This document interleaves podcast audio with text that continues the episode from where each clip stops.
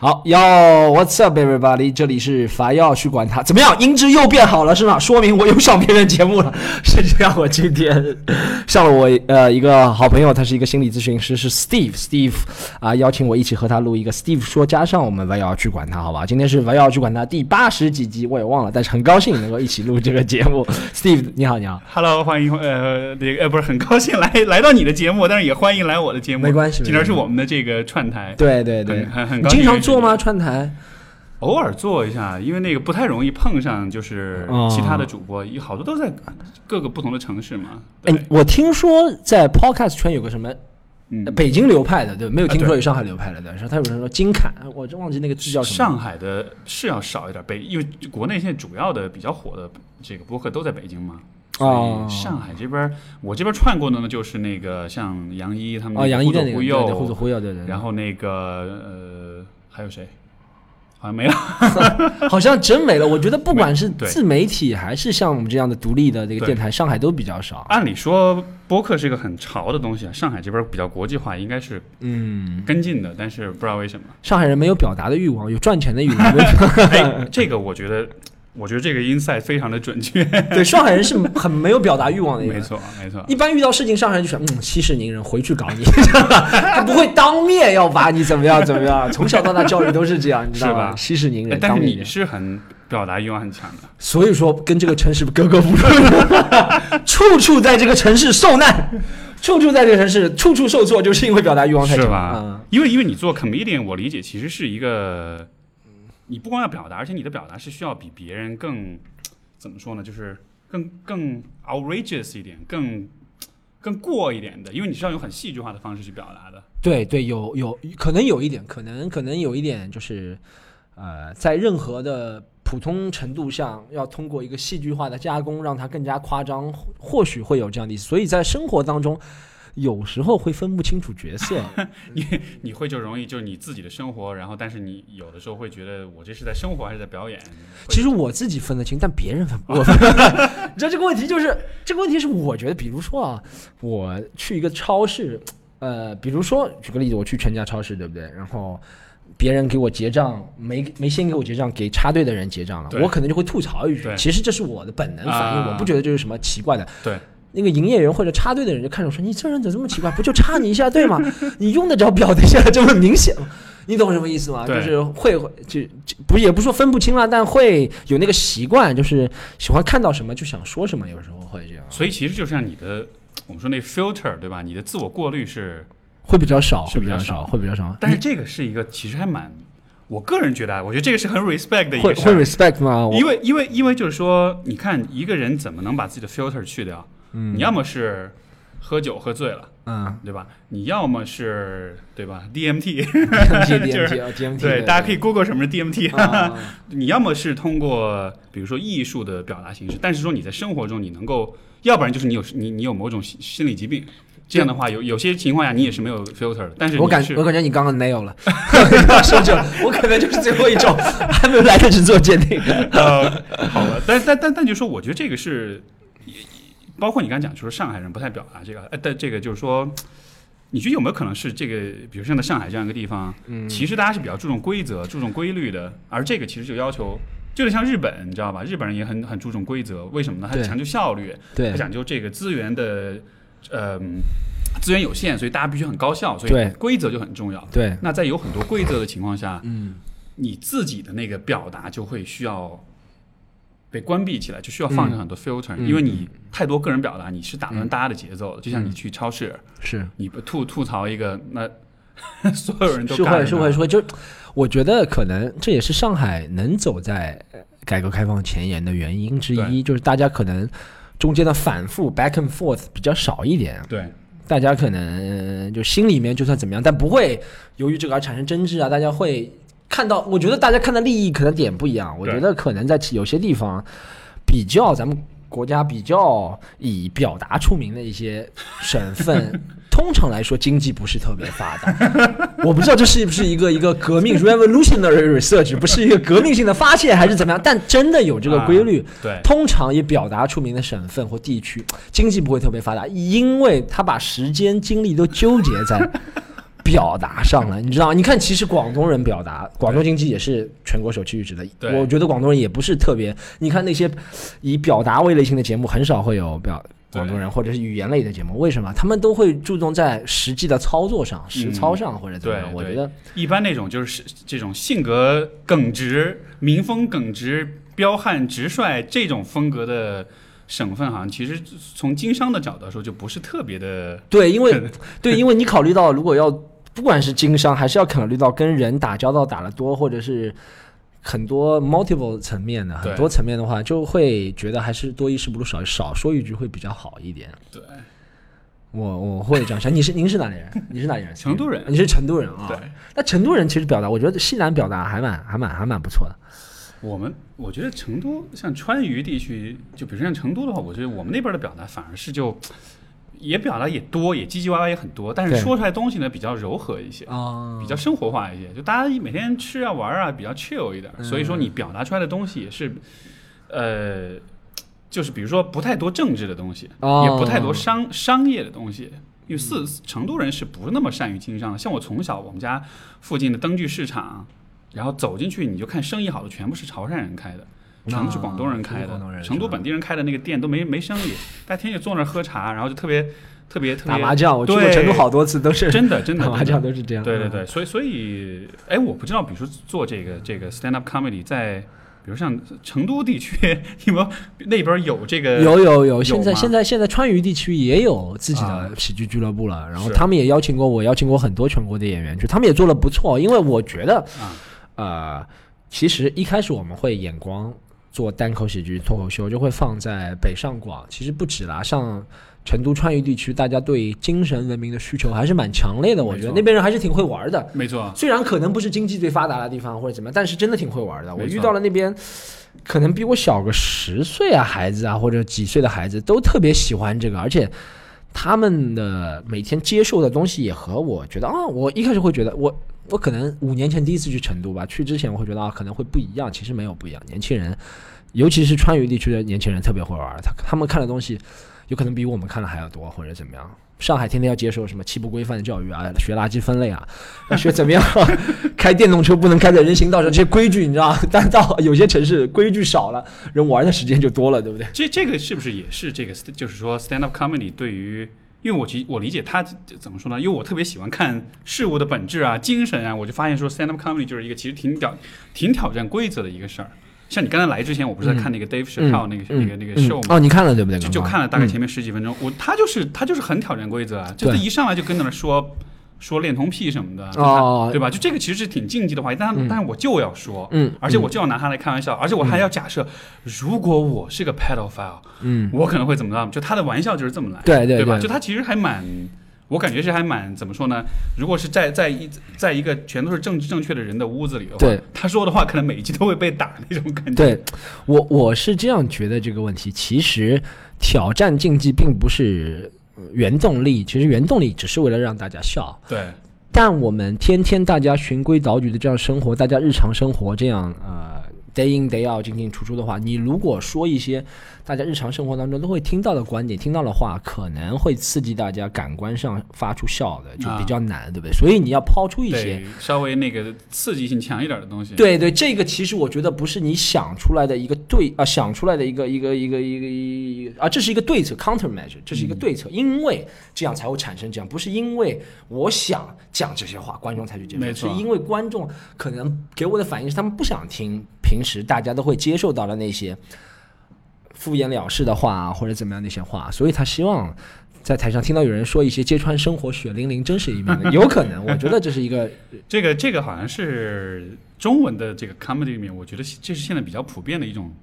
套路，哎，就是一就是一种一种风格或者说一种流派的样子。嗯你看，就比如说，因为我看可能就像吐槽大会这种看的会比较多一点，嗯就是他们他们的段子基本上都还是那种生活特别苦、特别艰难，哦但是苦中作乐，然后就是也就像你说，他是。但是就我理解，其实 comedy 它不，它这个只是一个一个怎么说呢？它只是一类的话题，对？也不是所有人都聊这个。对对对对，呃，我觉得在我们这个，在我们国家，可能现在由于 comedy 起步的比较晚，对，或者是由于我们国家特殊的我们国家的一些情况，可能话题的话，现在开发的还不够多吧？我觉得可能这是由于每个国家都有每个国家的情况，对不对？所以我那们那那你的 focus 是什么？你比较喜欢聊哪方面？我其实说实话，我个人我讲了大概七年多，也会发生一些变化。风格，我觉得前几年可能更多注重讲身边的事情啊，或者时事啊，比如说发生一件事情，不管是明星的或者社会上的时事，我会拿出来进行调侃啊，或者进行解析我自己的方法。这两年比较又换了一种风格，我觉得这两年我喜欢讲自己呃从小到大经历的对我人生比较打击，或者说打击性比较强的，或者让我呃让我印象比较深刻点，就会对我人生的进行一些方向上的转变的一些事情。我愿意把这件事情通过我的描述，很其实是很 personal 很个人的事情，通过我的描述向观众分享，希望他们能从中找到他们的影子，能找到，因为每个人的轨迹虽然都完全不同，但会有重合的地方。没错所以这是我这是是是什么？年纪大了变感性了吗？开始走那个有点有点有点走心的感觉我多一点。我我我觉得从一个实际的操实操的角度来说，这样子更加容易抓住粉丝，抓住听众。啊，也是，就是你如果给他们展现你真实一面的话，他们容易让和你成为更加亲密的那种关系。因为我觉得观众分很多层，有些人就是因为脱口秀比较热闹，他过来听脱口秀；有些人或者是因为无聊他来听脱口秀；有些人就是要认准你，明白。就想听你，他别的人不听，他就想你听你的。啊我希望每个人可能都希望是第三种那种观众，就成为真正成为我的观众。就不是说是一个明星效应，哦，这个人很出名，所以我来听他讲，或者是他很火，所以而是说这个人讲的东西是真的，我能我是有共鸣的。对，而且当你能够，我觉得能够把亚文化、小众文化做到一个大的极致的时候，你也是一个能像明星一样的有当然，发言权。你就是当你的 fan base 到一定大到一定程度的时候，所以我觉得。我们现在在累，就像我个人想做的是重视在累积在量，不在啊累积在质不在量，可能我觉得这是比较重要的。而且说实话，像我们这样草根的比较草根的人，对，就比较少出现在主流媒体上，也尝试出现过，后面中套崩组，但所以可能就会有另辟蹊径的一个办法。所以我会觉得，哎，既然我的曝光量比不上电视上天天出来的人，那我怎么样自成一派呢？嗯哎，那我让我的人更加忠实，对不对？喜欢听我的人，其实我觉得这和播客的道理是一样的。我觉得大家的播客，中国做的最好的播客，可能 follower 也几十万，中国最好了了不得对，但这个忠诚度和你抖音、微博的几百万、几千万不一样的，对不对？我我我一直都很引以为豪的一点就是我那节目在喜马的那个后台，你要看数据啊，对，就它的播完率是百分之五十，很高，就然后这个就不能想象。我我我我第一次洗马的人是他们告诉我这个数据，我当时特别特别感动，我觉得、嗯。天哪，我说这个我的这些听众太了不起了，嗯，你能听听听我这儿白瞎白痴两个小时，你能听完，有有一半的人你能播，就是整个节目能听完，对对我觉得这真的特别厉害。你是不是在开头就是说结尾会送跑车啊什么？没有没有没有啊？真的那真的特别厉害。我看我自己 YouTube 上两分钟的视频播完量还是百分之二十最多了。哦是吗？对对，但是播播客确实不一样了，因为那个呃，因为我觉得就是你有足够的空间去聊一些话题，所以说呃，这个我我自己的理论是说，因为生活中其实我们不太有理由坐下来这么认真的聊天儿。比如假设现在我们俩只是对，就不是在录播客，我们只是比如坐在咖啡店里面或者干嘛的，然后就没有做任何事儿。你可能说个十分钟二十分钟的话，你可能就会看看手机，或者是有其他人过来或者聊点别的，就不会那么的专注，不会那么的就是 focus 在这个对话里面。所以其实你的那个体验，因为最开始我选择做播客。是因为什么？是因为我觉得我跟我来访者在心理咨询里面聊天，就是对话，我觉得太爽了那种感觉，嗯就太投入了。就你能一个小时一点儿都不走神，你知道吧？就那种体验，我觉得，哎呀，生活中要是因为因为咨询里你只能聊来访者的事儿，你不能聊聊聊天南地北的事儿。但是我就想，我想在生活中创造这么一个机会，我也能天南地北的聊，但是非常的专注。我想那怎么做呢？那 OK，那就播客吧。然后试了之后发现，这个真的确实是一个很不错的一个方式。确实，我觉得播客的伴随性会比较强一点，就是我们无论在呃每天 commute 通勤的路上，对不对？或者是睡觉之前，总会有那九十分钟没错呃很空白的时间想填满。我觉得听个播客是一个很好的办法，而且我播客的听众确实特别忠诚。对，忠诚度会比较高一点，他们他们他们能接受能能接受度会比较大一点，他能主要是接受不了你的人就听到一半，哦，人家就关了。对对对对，留下来都是接受得了的，对 对，所以我爱你们，听众们，现在被现场表白。对，听下来听下来都是能对能留下来都是接受得了，对这个东西自然淘汰率会比较高一点。没错，没错。哎，那所以你前两天是去那个马来西亚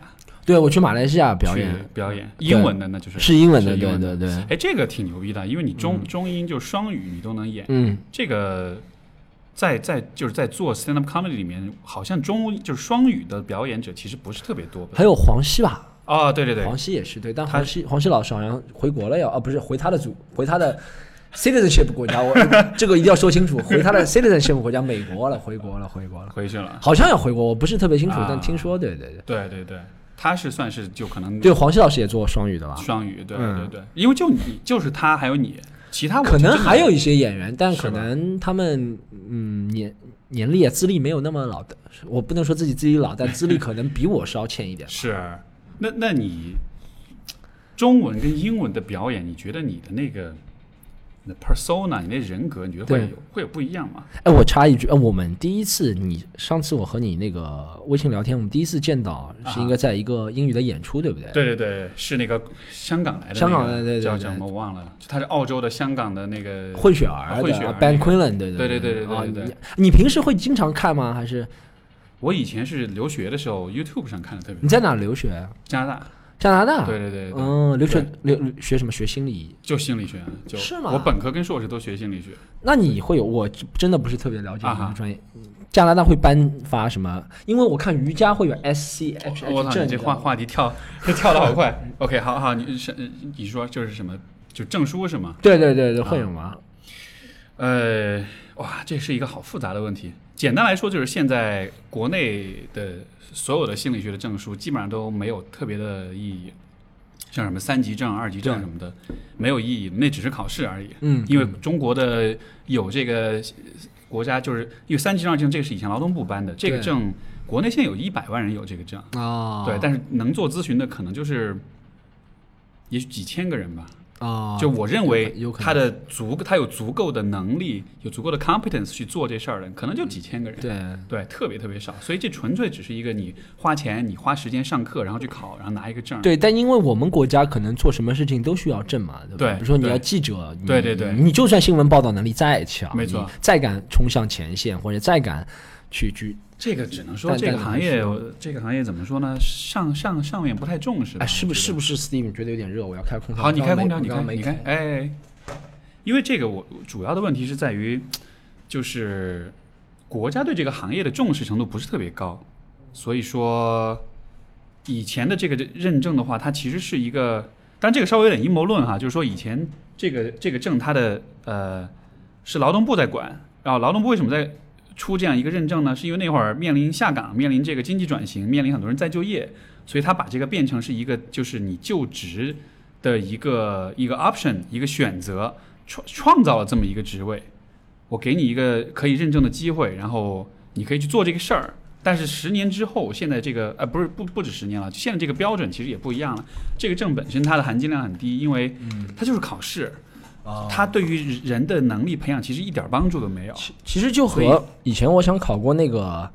口译翻译证一样啊。其实哎，但是那个我不了解啊，但但那个你是也也是就是上课就考试就完了，对，上课然后考试，啊就是其实你考试不需要上课，对对对对直接去报名。但上课它有一个每一个都会有应试的办法，教你怎么样快速的通过没错考试，没错或者应应应该是这样说，就是说这种证它是有分两种，一种是职业能力认证，嗯一种是资质认证。嗯资质认证是什么？就是你比如说像那个你你做律师，你要考 bar，对吧？你要考那个司法考试，对你考完之后你才有资资格做这个事儿。啊，但是现在像以前的三级、二级证，它是能力认证，认证就是国家，比如说你几级运动员啊那种的，对对你考了这个试，你就认证你的能力到了几级，国家有一个标准。嗯但是但是这个行业本身它没有资质的认证。哦没有对嗯，其实没有什么一个划分，就是心理医生的划分，心理医生啊，这个因为现在的中国的这个精神卫生法，它的规定就是心理治疗这件事儿是只能医院精神科的医生来做。哦，就如果你要治病，如果尤其如果你要用药物治疗的话，只能是医院精神科医医学院出身的有精神科背景的这个医生或者护士来进行治疗。这个心理咨询师这个大的这个这这就这一波人，他们在法律上是没有治疗的资质呢。对，他们能提供所谓的心理咨询，咨询，但是心理咨询到底是什么？怎么界定？怎么划分？他有没有资质认证？这个就其实很模糊。对，而且肯定不属于 medical 的范畴。对，没错，就就我没有处方权。对对对对对对对，等于其实就等于像一个，呃，就像老老师是需要教师资格证对，但代班老师就不需要了。可能我觉得会会 会会会会像这样，对不对？有就是他这个位置就很尴尬，你知道吧？就法律上他的那个。这个这个这个承认度其实也不是很够，然后相关配套的这个政策也不是特别的清晰，所以嗯是是这样。哎，你看，其实你看电视节目，像我们现在我们规定每一个电视节目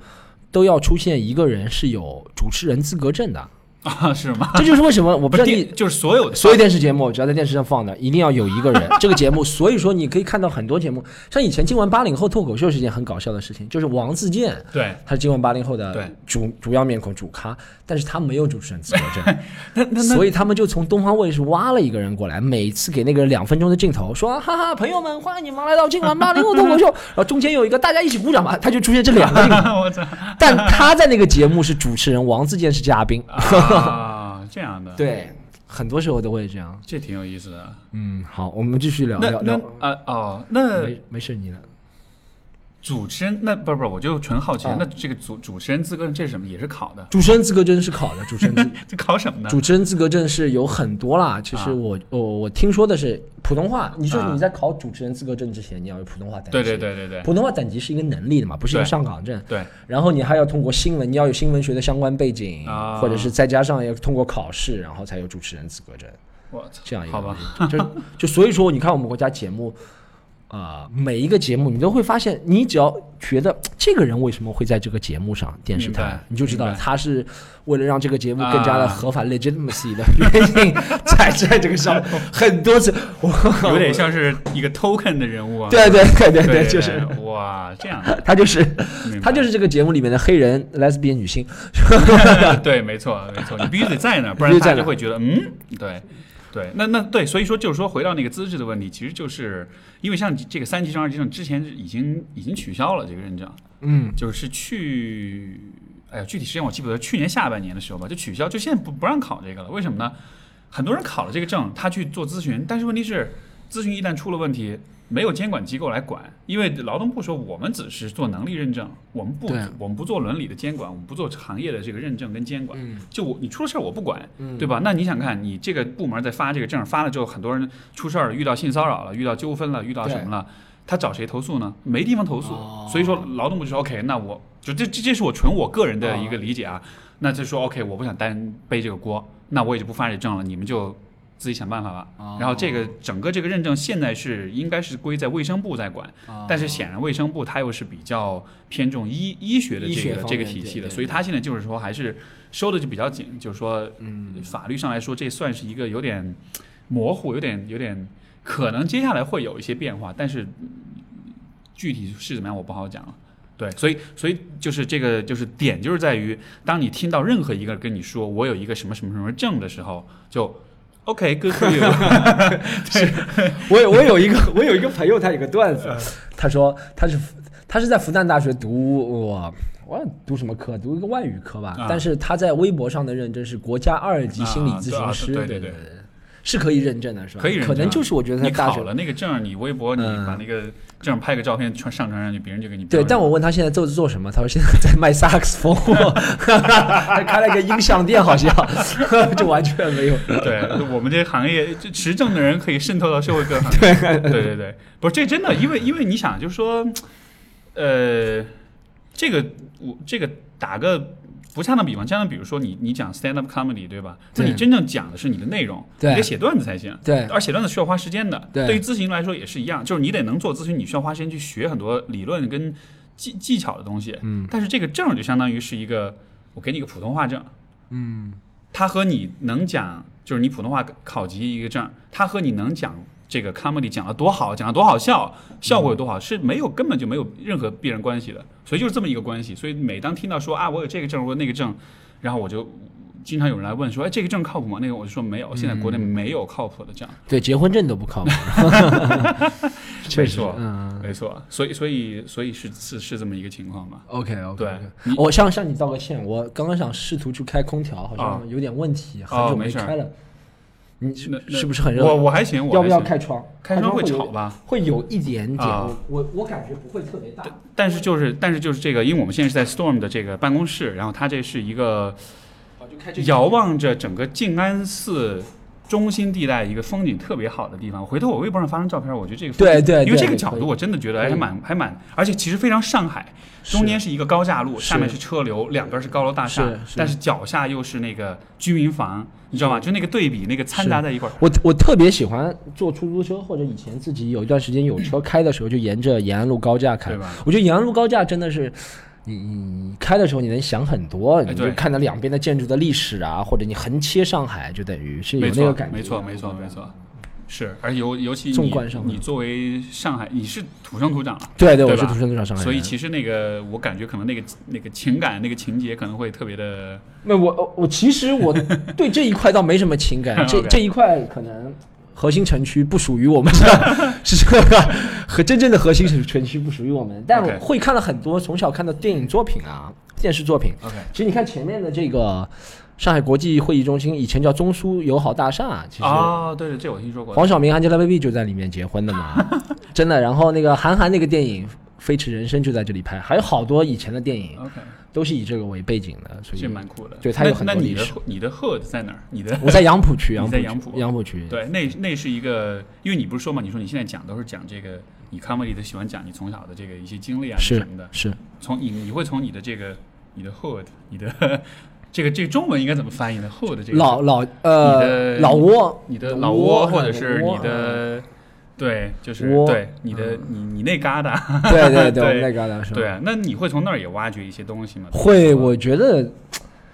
说实话，很多我现在讲的内容里面，或多或少会和从小的出生的地方有关系。对吧一方水土养一方人，我觉得是有道理。就是，而且很神奇的是。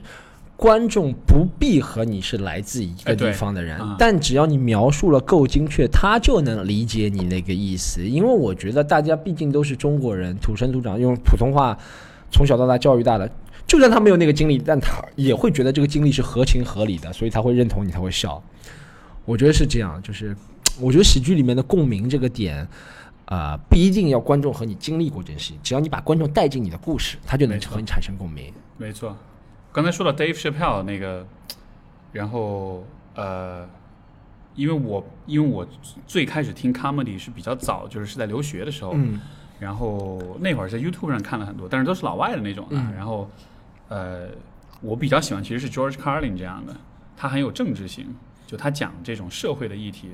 Dave Chappelle 这种也也讲吧，种族的问题啊什么的，对呃我也比较喜欢这种梗。但是 George Carlin 应该是属于讲政治界的一杆，它是一个旗帜标杆性的标杆性 benchmark 类对对对对。前无古人后无来者的，可能是那种感觉。后来看我后来看国内的中文的这个 comedy，我觉得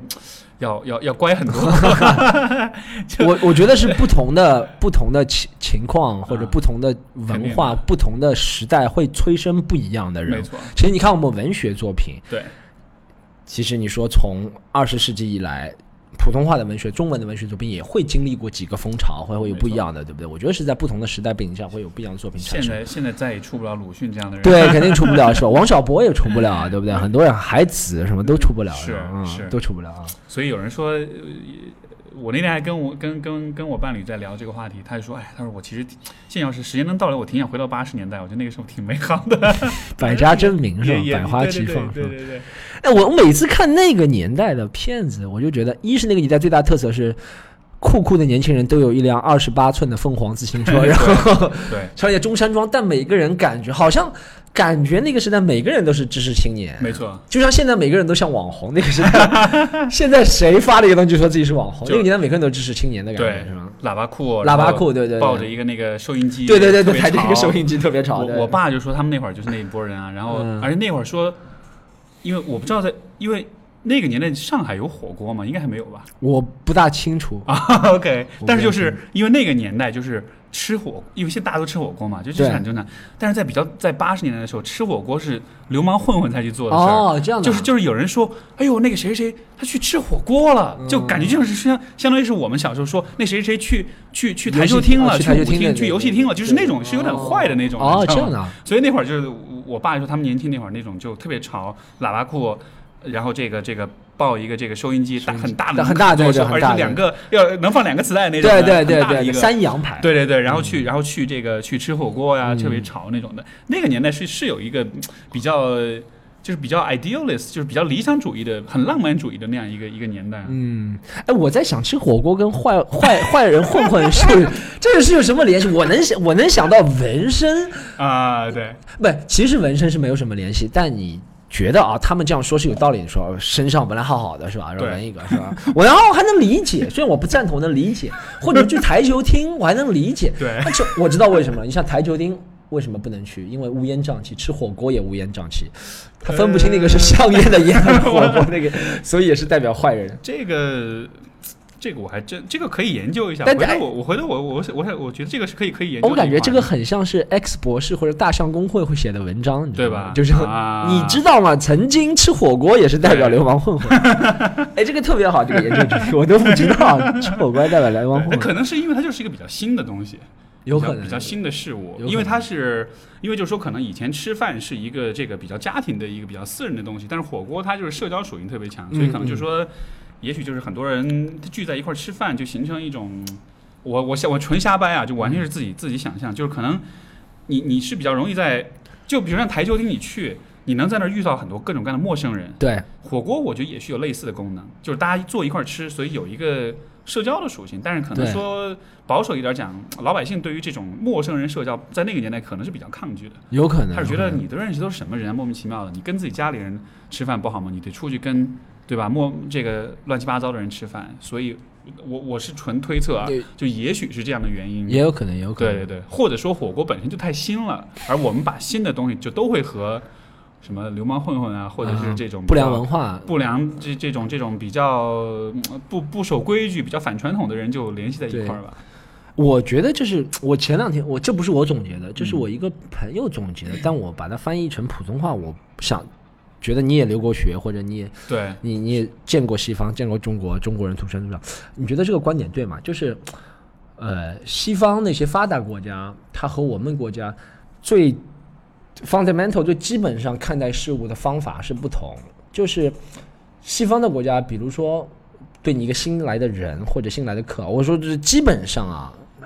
啊、基本上普罗大众会先对你是相信，或者先对你是信任，或者先对你不抱有敌意，先觉得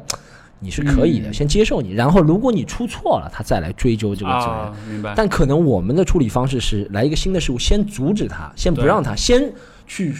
去假定或者觉得不管是什么事物，文化也好，事物也好，风气也好，先去说，嗯，这个东西可能会有问题，对，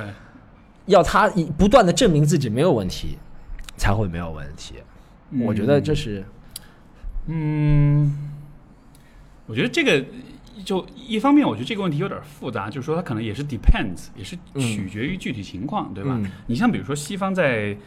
呃。比如说，西方是在这个工业革命的时候，当这个机器取代工人的时候，他们也是很抗拒的。嗯包括现在这个，大家对于 AI、对于自动化，其实也是很抗拒的。就我觉得人对于未知事物都是有抗拒。但你说这一点，我觉得也许从文化上，就是说，因为中国的文化传统文化，它的基础还是农耕文化。嗯，对吧？因为中国是农业大国，对所以我们的文化根本上来说是从农业生产里酝酿这个衍生出来的。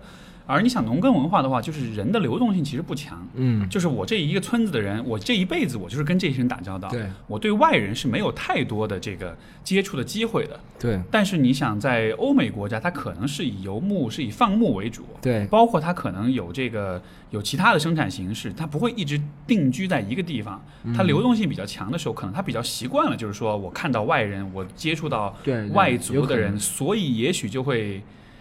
就就可能心态上会更接纳一些，就这个是我一个也是不靠谱的一个推测哈。我就我这是从以前我在澳大利亚留学，可能去银行啊，或者是他去他们，呃，他们也有北美叫 DMV，他们叫什么呃车辆管理所。啊车车管所嘛，他不会先觉得你有问题，他先让你开，等你有问题了，或者是怎么样。啊就像我作为一个留学生，其实我是不需要考本地驾照，我就可以开的。在澳在是吗？在澳大利亚，对，只要是留学生的身份的话，哦你是不需要有本地驾照，你国就是外国的，你本国的驾照就可以了。对，所以他会觉得你这本国驾照是值得信任的。如果你出了问题，他再来追究，你会怎么样？怎么样？这是我当初会觉得。但你说了，如果一定要深究到个人或者是某项在某项时某个时代制定的某个政策的话，每个国家都会有这种对对对外来文化，对，或多或少都会有一点抵触、害怕。就是你说现在西方也会对外来，那不然说为什么会有人反对 anti-immigration 对反对对反对移民对或者怎么样？我觉得这个，所以所以很复杂。我觉得不一定说是一定是老外跟中国人的这种区别，因为你说嗯中国嘛，那也有热情好客的一面，对对对对吧？你像尤其像哎，尤其像这个，呃我就是很多人就讲说成都就四川嗯。那边的这个服务业，嗯。这个我不知道你有没有这种感觉啊？就是嗯。我自己居然都会感觉得到，嗯。就是当我回成都的时候，我去餐厅吃饭，嗯。就算是一个很破的一个小餐馆，它里面嗯。服务员都很、都很友善，而他那种友善是那种你能感觉他是性格上友善，嗯。他不是说是那种。你知道像日本人的那种很专业的啊 professional 的友善，他是真的就是他发自他觉得哎来坐坐坐，哎这个怎么样那个就他会很照顾你，你知道吗？哦，这样所以就所以就所以也许也许也是跟这个环境啊，跟这种因为四这个像成都，它也是一个人流动人口很多的地方，对就他们人们习惯了见到五湖四海来的人，所以他可能就比较有这种。这种这种这种叫什么？就是海纳百川的这种心态吧，嗯所以对嗯所有人都比较友好，嗯所以所以我觉得这个就也也也得看具体是看什么事儿，看是在哪里，嗯在我觉得可能不太好我。我我我去我成都倒没有特别大的印象，我觉得啊就没有特别让我印象很好客或者很不好客，没有没有没有，就是没有和其他城市有区别。但我去了重庆之后，我觉得重庆不是不好客，但重庆是太刚了，你知道吧？他对谁都很，就是对本地人和对外地人是一样的。就我点了一碗汤，我和我朋友一碗汤一碗面，他就端上来，他说：“嗯哎，这是糖，这是面。”他就直接砸在你脸，他就直接砸在，他直接砸在那个桌子上，然后就走了。这个，因为因为我伴侣是重庆人，然后嗯我们经常会就这个事儿有这种，你知道川渝那种 beef 对吧？我经常就说，哎呀，我说你们，他自己有时候也会说，哎，是我们这边人就是比较，就像你说的，就是比较比较比较刚，比较比较硬那种性格，就比较耿，所谓比较耿直嘛。。对对，但但是做事方式可能就会稍微稍微这个粗犷一点。重庆会比较粗犷。重重庆是，你这个应该高山环绕吗？还是怎么样？如果从性格的比较，成都人跟上海人会稍微像一点，会比较哦务实一点，然后会比较嗯至少是比较友善一点的。嗯嗯。然后，但是重庆的话就有点偏，有点像是中国的北北方的那种的，对，有点就是比较豪爽、比较粗犷这种的。然后可能骂起脏话来也是比较硬的那种的。嗯，所以你看那个，你看成都的跟重庆的说唱，嗯就能看得出来那个会不一样，区别会不一样，对。你看两个代表人物，成都的代表是那个谢帝，CBC 谢帝，谢帝，嗯然后重庆是盖。盖对吧？你看你听他们的歌，谢谢帝就是哎没事儿，对对就无所天天玩谓休闲对对他的那个歌就什么就是就是唱那个他他有一首歌叫《都切》，就是那个前面就是说就就吐槽那个交通就哪儿都是堵着的，哎对堵切哪儿都是堵切，就是那种很哎操吐槽就特别特别特别懒散那种。然后然后你看重庆那边的时候都是那种给老子跪下，就是那种对，有点，好像是这样。特别 gangster 那种的，所以我第一次听我就特别爽。以前那个，以前那个雾都蒙塔纳那个唱那个莱斯无多那首歌，啊 它里面有句歌词我笑喷了说，说什么 说什么俄罗斯的小姐都是新疆人，就特别 real，你知道吗？我操，我听着我觉得特别牛逼，就这种很重庆的 style。对，好像重庆是有，而且我想到重庆人，就真的想到赤膊。对，我也没想到重庆人，就想到陈浩南，不知道为什么就想到赤膊山鸡那种感觉，很像，你知道吧？啊。重庆那种感觉。陈陈浩哦，是那个那个什么啊，那个古惑仔。古惑仔就想到重庆就想到古，想到重庆是有就想到古点是有点惑仔，真的是有点。对对对对，那那边我觉得可能可能是跟环境有关系吧，因为重庆那山城其实确实是，就说说说大实话，环境上来说是很 tough 的。就是说哦，现代、你想现代社会的话，有了车啊，有了电梯啊，可能会好一点。但是当年你想，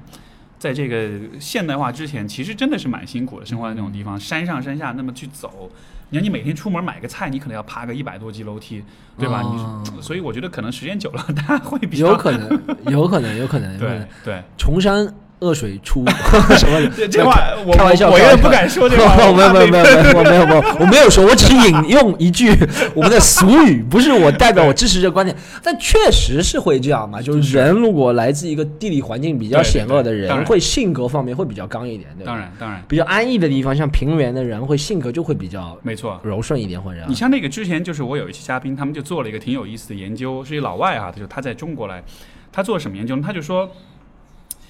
呃，因为中国南方北方生产那个农业生产的模式是不一样的，对吧？北方是小麦，南方是水稻。水稻水稻跟小麦的生产之间有一个特别重要的区别，就是小麦的灌溉是一个需要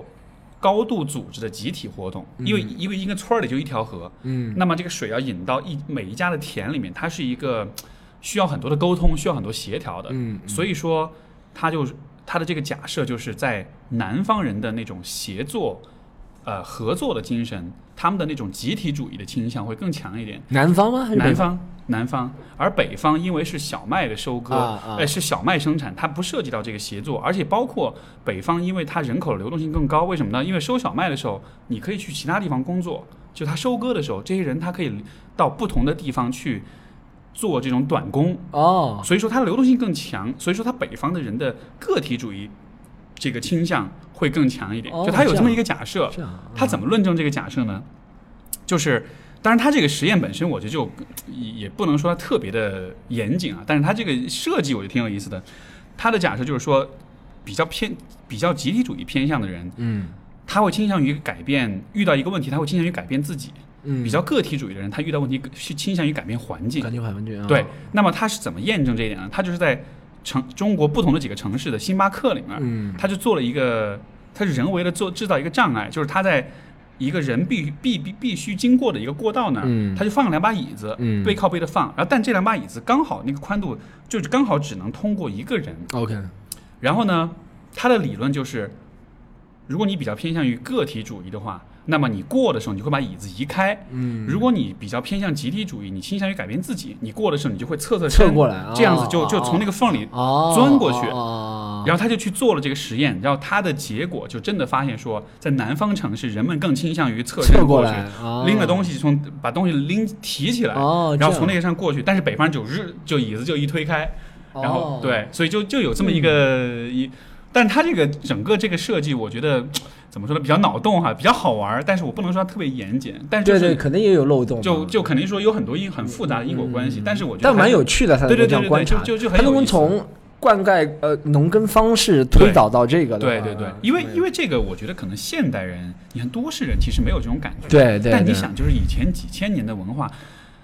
祖祖辈辈你都是耕田的呀，耕田你都是这个农业从从事农业生产的，所以你每天做的事情的方式对人的影响其实是非常非常大的。对，就这个是这个我们今天意识不到，因为今天所有东西都是对吧？就是你叫个外卖，叭就送你家里来了，但是你没有参与那个生产的过程，对所以对，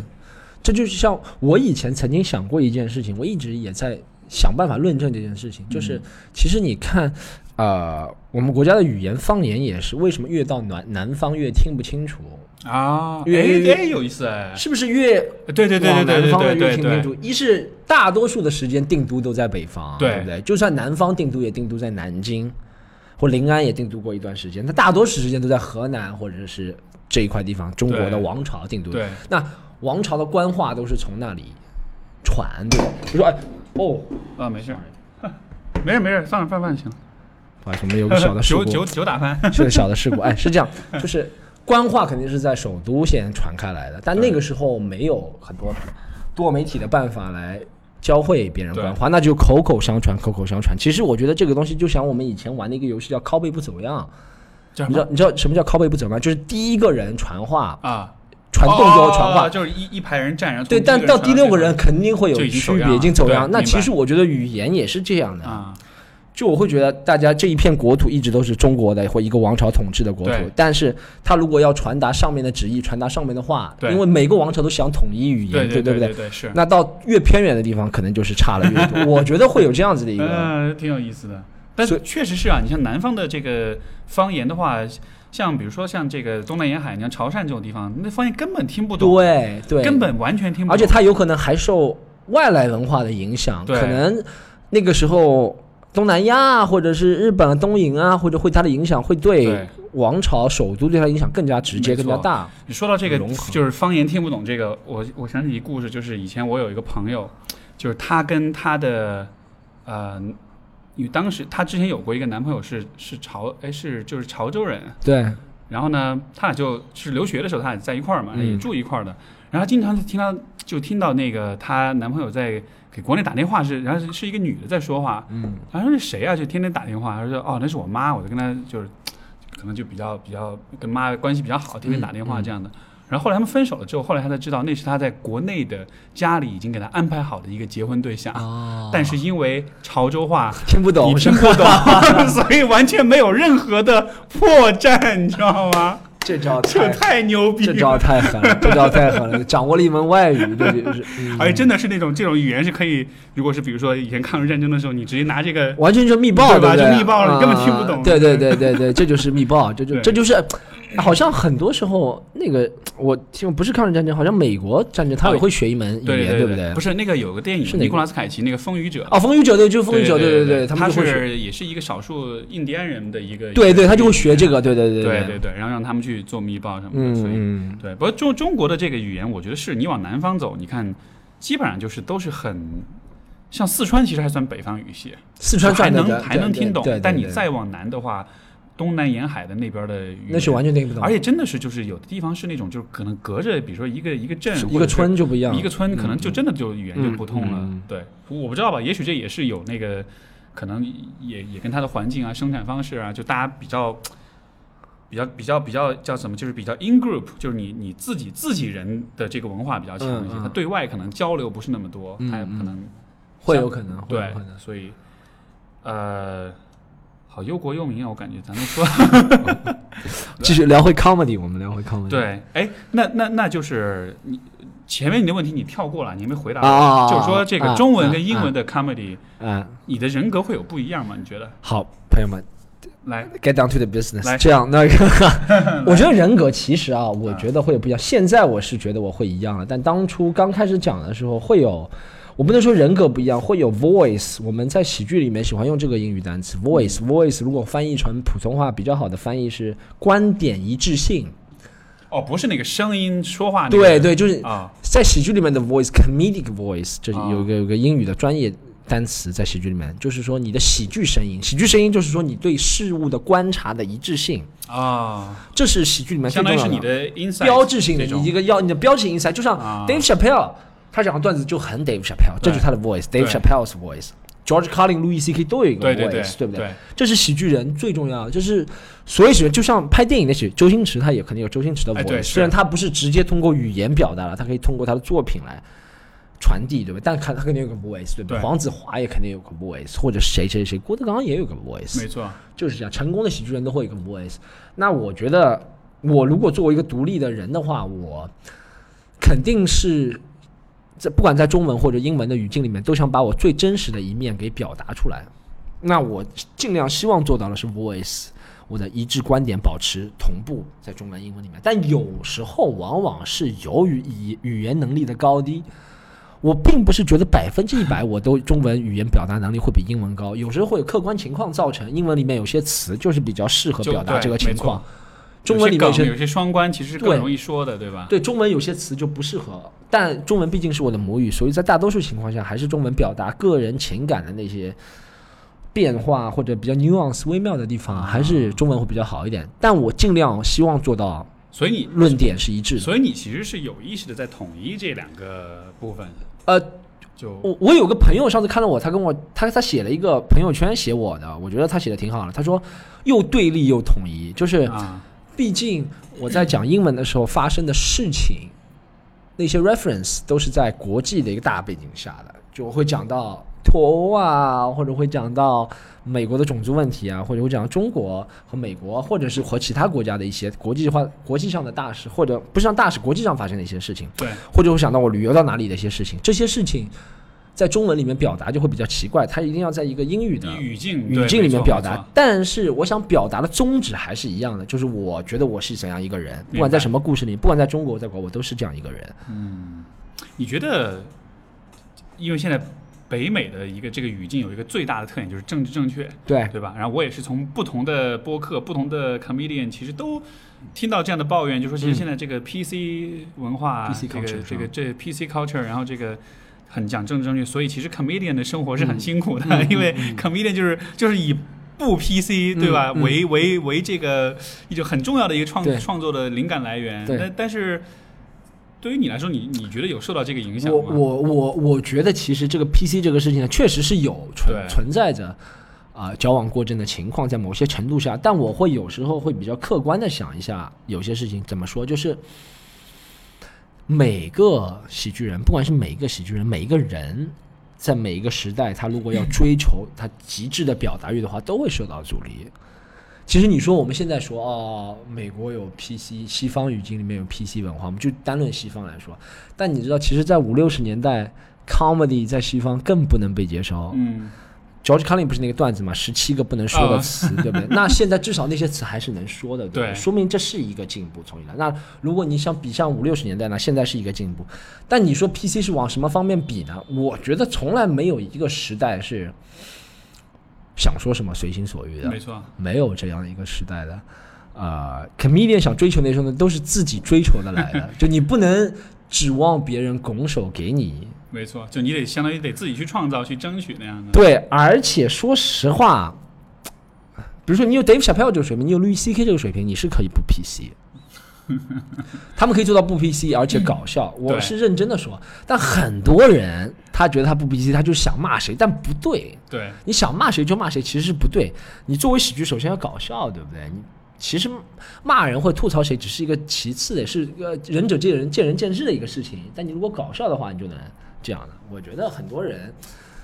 可能会为自己不搞笑找一个借口，PC 啊，或者怎么样啊，或者怎么样。但我觉得搞笑的人有资格说，呃我也没觉得我很有资格说啊。但是我觉得搞笑的人，大师才有资格说这个。有道理。有一个，那你会有这样的体验吗？就是说，这个老外的笑点是一个你需要慢慢去适应，或者说你慢慢才能学会的一个东西。嗯，这个我会，因为我的 comedy 就是西方 comedy 的启蒙，应该是什么？应该是南方公园 South 哦 Park。哦哦哦，南方公园以前高中的时候开始看 Simpsons，你看吗？Simpsons，我反而没看，嗯我反而是看 South Park。South Park，我也看我也看然后就是一开始我本来以为就是一动画片儿，对对，它包装的很好，包在一动画片的外衣下，，我操，都是什么鬼啊它啊？包装在动画片的外衣下，是一个世界上最 offensive 的一个东西。没错 攻。击但是性最强但是就是那个东西，就一开始你看，其实有些东西你看不懂，嗯，会但是你看的多了，你你就会越来越敏感它那会个笑点，会会会。对吧？那所以是不是说，也许比如说，呃，像 comedy 在国内发展，其实也需要，就是说大众的这个这个笑点也是可以被重塑的，也是可以就是说去影响他的。我我是这样觉得，其实笑点真的是世界上的人基本上是没有区别。从这个原理来说，我觉得发笑的原理，全世界的人都是一样的。我不会觉得老外笑点低或者老外笑点高，或者首先我觉得笑点高和低这是一个很没有用的一个争辩。笑点高能说明什么？就说明这个人很无聊嘛，对不对？你除了能说明这个人无聊、很紧张，在不能在不能在该享受的上放松，你还能说明什么？有可能他不能说明性冷淡或者对对对，你不能表达什么是吧？笑点高，首先笑点高低这个争论是很无聊。其次你会说一样嘛？我觉得发笑的原理都一样，对给人发笑原理无外乎这几个，就是一是讲到痛点上了，我是讲到喜点上了，或者你讲了就本身就比较搞笑，你对自己的挖苦很好，其实就这几个方方面面面了，对不对？你讲到人的共鸣了或者怎么样，但为什么中外笑的东西会不一样？因为中外的文化还是会不一样，我们每天日常接受的新闻讯息还是会不一样。对所以你就说中式的幽默会怎么样？其实你看，如果呃一个中国人，他就算在普通话表演，但他从小出生在西方的话，他给一群和他一样的人，从小出生在西方的人表演，他讲的那些笑话，就会和我们在中国大陆或讲的那些普通话的笑话会不一样。嗯，对，我觉得还是一个文化背景来支撑你这个笑点的。没错，但发笑的原理都是这样，从文化背景上找共鸣，找有趣的点，找讽刺的点，或者怎么样怎么样怎么样。明白。我我会想到这一点呢，是因为这个这个事儿稍微扯有点远啊，就是嗯我之前前上个月我去跟我爸出去玩儿，我们去那个去西班牙玩儿了，然后呢，嗯我们在有幸在那个马德里去到了一个餐厅，是一个吉尼斯世界纪录历史上最老的餐厅，就是一七多少年的开的一个餐厅，那真的是有吉尼斯世界纪录那个证书摆在橱窗里。，哎那问题是一七几几年之前就没有餐厅这几个这个他可能有，但就都都毁了，或者是都都没有花钱找吉尼斯来认证，也 有可能，对，也有可能，反正挺挺好笑的。反正就点就是在于那个餐厅特别老，嗯。然后我们就去了，就吃了一个他们的一个招牌菜，就是一个烤猪肘，嗯然后就说那个是他们招牌菜，特别好吃。然后我们但是去之前也抱了很大的希望，对，然后去了之后一吃就觉得啊，就这个。你我我说老妈蹄花要搬过来，嗯，随便秒杀你这个东西。嗯但是就但当时我就觉得很有趣，就是说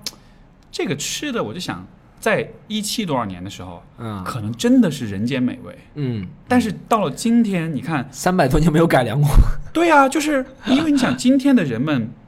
其实你都不说三百多年了，你就说比如说我们小时候和现在，啊，就是你有没有这种感觉？就是你小时候吃的有些东西，你觉得太他妈好吃了有。有有，像我跟你说，我第一次来上海是我初一还是初二的时候，啊然后我当时来，我就在上海，就在街头吃的那个臭豆腐，炸臭豆啊腐，然后就是那种呃金黄色的那种的，金黄色啊，哇，我觉得好好吃啊！我一辈子忘不到那个味道。对我后来，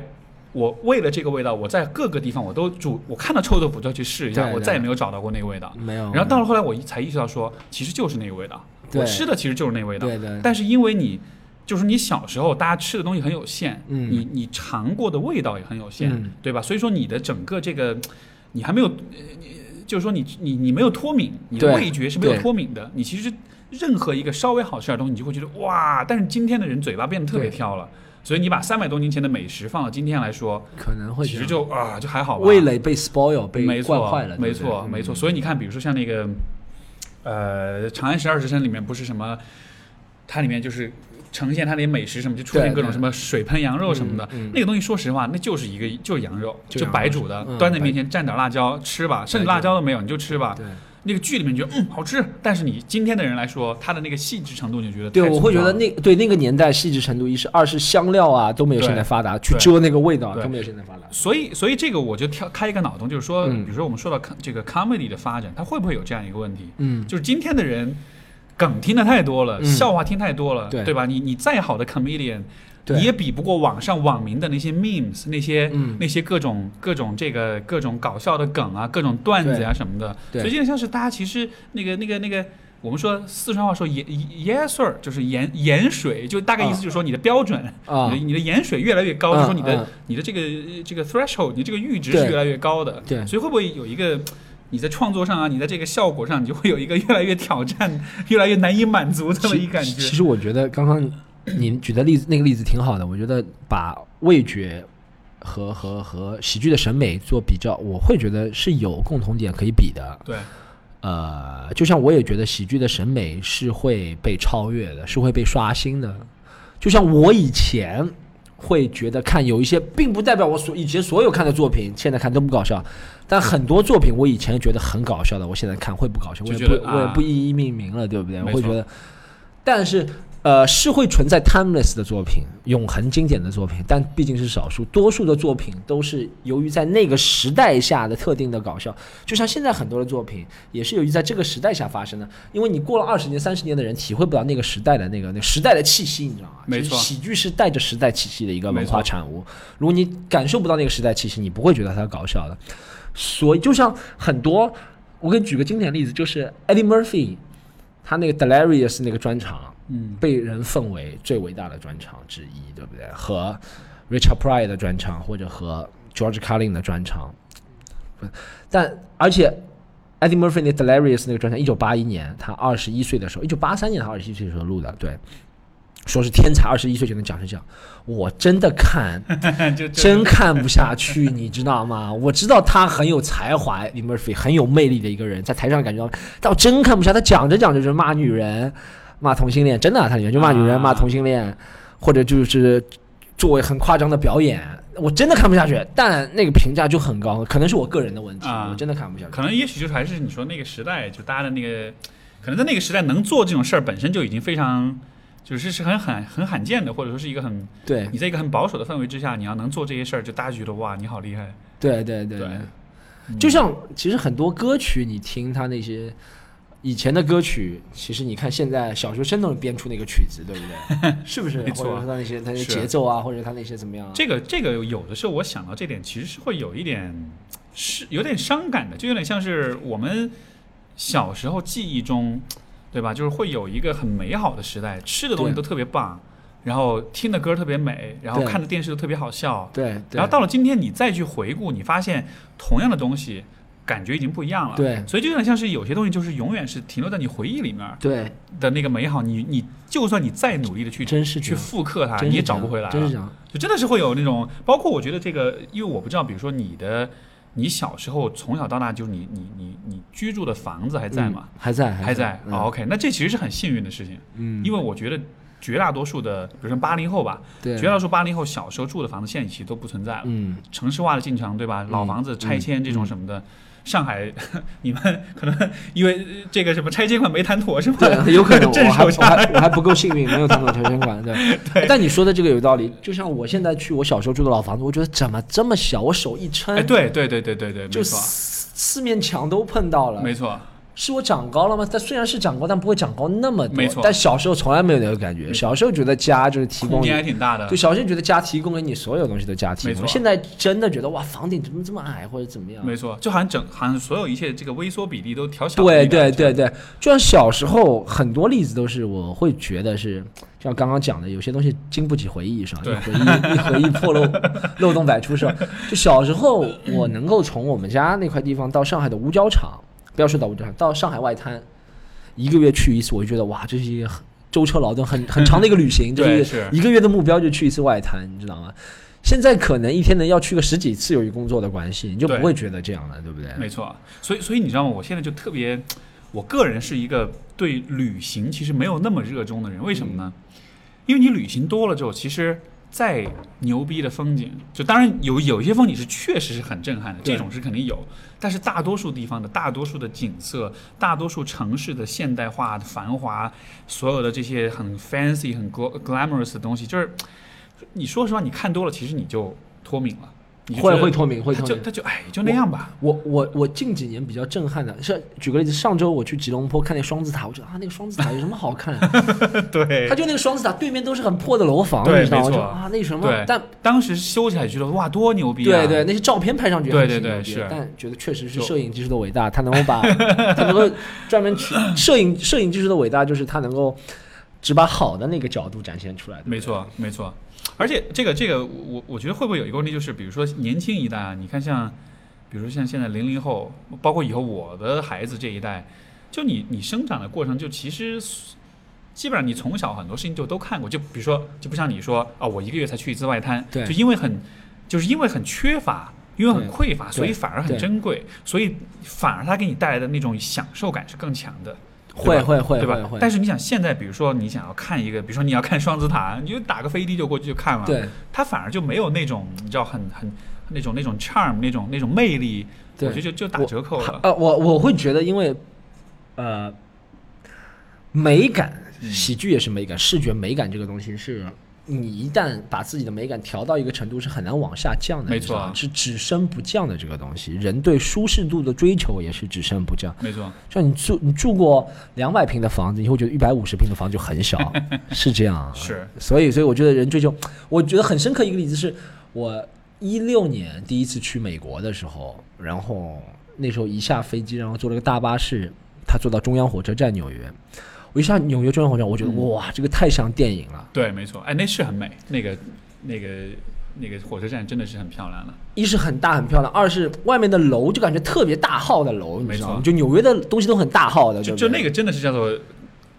这个钢筋混凝土，哦钢筋混混凝凝土对对森林那，对对真的是钢筋混凝土嘛，真的是 concrete jungle 做到极致了，它中间都没有缝的，每一幢大楼都是特别大，它美国国旗也特别大，然后它地下的窨井盖也特别大，我觉得都是每个都是大号的东西，那个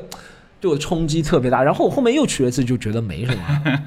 然后我去了伦敦之后也觉得没什么了，所以我觉得如果你把一个标准设了很高的话，就会觉得其他的都是是是，同类型的，所以所以这，我也不知道这算不算好事儿吧，因为就这个是一个我其实我今天就跟你聊，这是一个我还其实就是平时平时还不太说到的一个事儿，因为说实话一说到这一点，我是会觉得是比较失落的那种嘛，因为当然我理解人也会习惯性的会怀念过去，嗯我们总是会认为前一个时代是更美好，嗯总会有一种怀旧的浪漫主义在里面。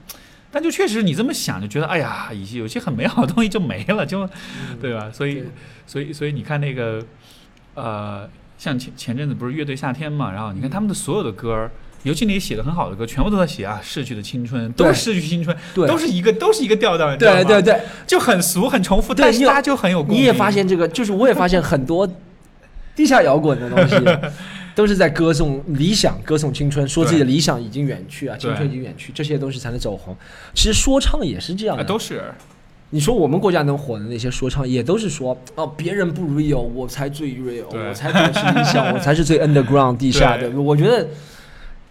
这 这是这是这是一个商业开发很好的一个情怀，这是一个情怀，情怀是被商业开发的很好哎，。不过说说唱，因为我之前就是之前我有跟那个就是那个 West 陈，就是他也是希啊腊，West 城在上海，对不啊，对对对对对对对，回那个哎，他也做播客，什么时候你们也可以串台啊？哎，可以吗？你什么时候可以介绍啊，当然当然当然对的。我上次我就跟他聊听过他，我听过他的博客的。对对对对，然后就他 The Park 嘛，很多年嘛，对对跟那个孔令奇，然后呃，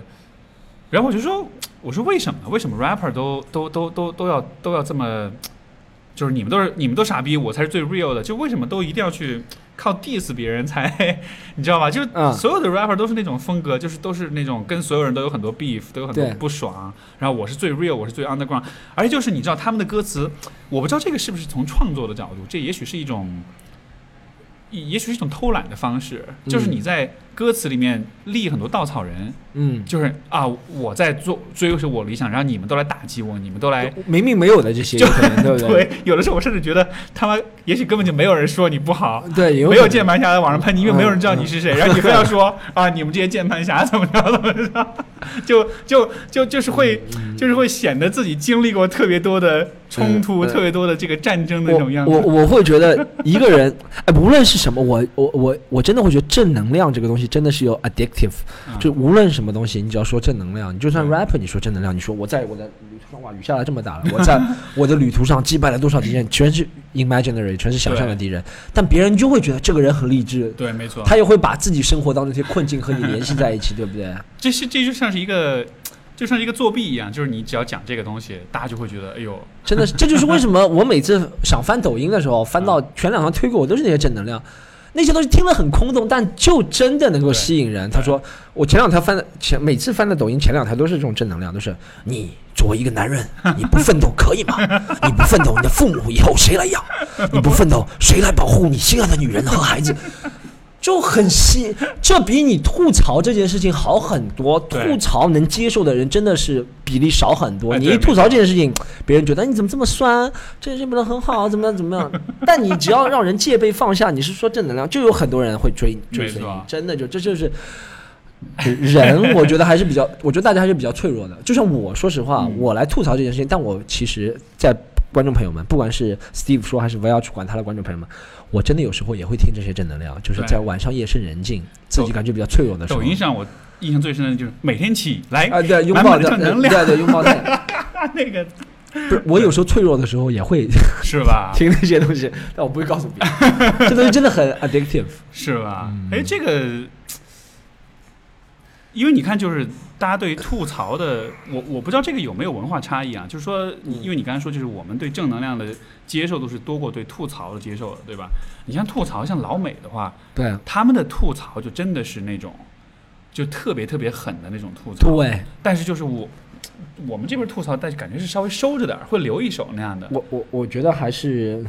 可能是文化传统文化比较含蓄一点。对，可能你不能太得罪人你你觉得吗？你觉得是比较传统文化是含蓄一点吗？因为我前两天就就昨天，我就 YouTube 上瞎瞎逛，我就逛到那个那个就是那个就是那个他们去 Rose 那个 Justin Bieber 的时候。啊，那一场，嗯，他的精选大概七分钟，哇！我一看我就说妈的，这太狠，了真的都是，比如说有谁谁谁你坐过牢，就把你坐牢这事儿拿来说谁谁谁你这个有几个不同的女人生的孩子，你就把这事儿拿来说，然后就就都是这种，你知道吗很狠很？狠你说这个在国内要说这些，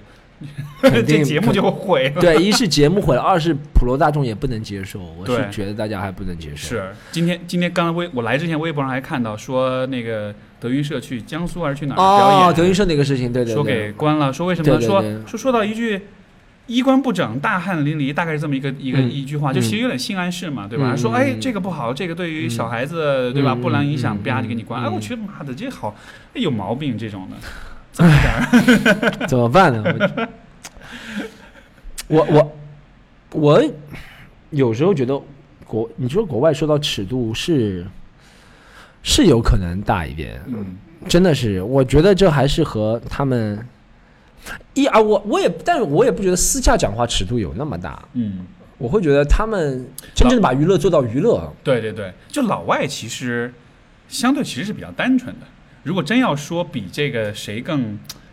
叽歪，或者谁更谁嘴巴更贱，或者是谁这个对吧？骂人的功夫更高什么的，我觉得不一定啊。就中国人私底下朋友之间开玩笑，有时候我觉得还是挺狠的。对对对。老外相对比较单纯，就所以所以所以我觉得这还真不一定。他可能像你说，他可能是只是娱乐的层我面。呃一是把娱乐节目做到极致，二是我觉得还有一个是，其实 我觉得这个精神就前我们不谈嗯不同国家会有不同的尺度或者怎么样，这是肯定的，对不对？但有一个是我觉得确实是我希我我做这个喜剧也是希望每一个人都能够有被开得起玩笑这个精神，对我觉得这个是很重要的一个精神。如果你能够接受得起玩笑的话，我觉得这也是一种正能量，因为你能够什么，不管是别人的恶意善意，你都是一笑置之的话，大多的恶意你都能一笑置之的话，我觉得这是一个很好的在成人生成功道路上的前前进的不是成功，嗯前进道路上的一个一个一个技能吧。对就做什么事情都能一笑置之。其实 roast 吐槽大会也是给大家传递这个信息嘛，对不对？对对对，哎，其实你说这个，我就想起，呃，我因为我前阵子翻了一本翻译了一本书，就是那个、嗯就是一个叫 Jordan Peterson 的，他就是他写那个 Twelve Rules of 嗯 Life，、嗯就是嗯